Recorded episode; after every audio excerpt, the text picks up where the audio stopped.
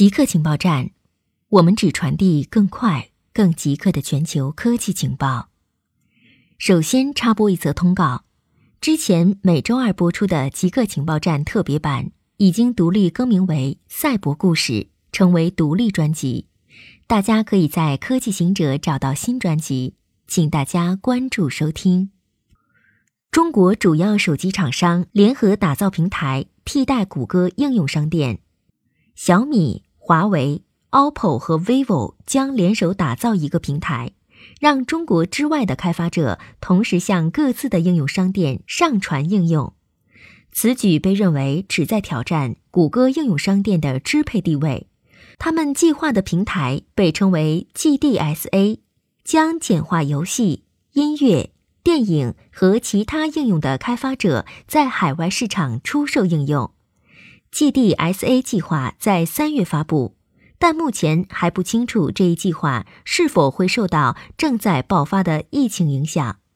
平台初期将支持九个地区，其中包括印度、印尼和俄罗斯。苹果手表去年的销量超过了整个瑞士手表行业。几年前还对智能手表不以为然的瑞士手表行业。如今在销量上已经落后一大截。根据战略分析机构的数据，二零一九年苹果手表的销量就超过了整个手表行业。Apple Watch 的全球出货量三千一百万部，而所有瑞士手表品牌的出货量为两千一百万部。分析师称，精美的设计、用户友好的技术以及粘性的应用，让 Apple Watch 在北美。西欧和亚洲广受欢迎。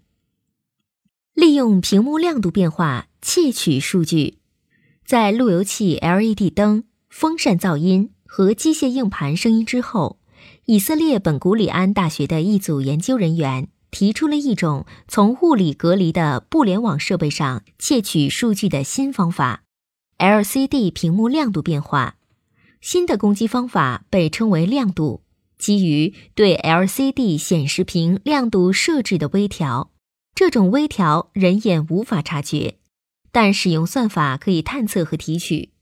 攻击者首先需要感染物理隔离的计算机系统，然后收集想要窃取的数据，改变显示屏颜色设置，调整明亮度，上下调整明亮度，以中继文件的零杠一二进制模式一比一比特。攻击者从附近用视频记录这些变化，对记录的视频进行分析，然后重组文件。这种数据窃取方法是很慢的。穿山甲可能是新冠状病毒中间宿主。华南农业大学召开新闻发布会宣布，发现穿山甲是新型冠状病毒疫情的潜在中间宿主。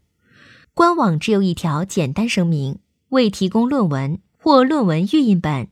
该校教授肖丽华在发布会上介绍，研究人员对来自多份野生动物的一千多个样本进行了宏基因组分析，锁定了潜在的动物。进而，我们对动物样本进行了分子生物学检测，发现动物阳性率达到百分之七十。我们也对病毒进行形态学鉴定。另外，也对基因序列进行了分析，证明穿山甲是潜在中间宿主。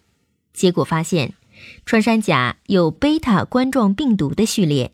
对序列进行分析，发现与人来源的冠状病毒亲缘性是高度相似的。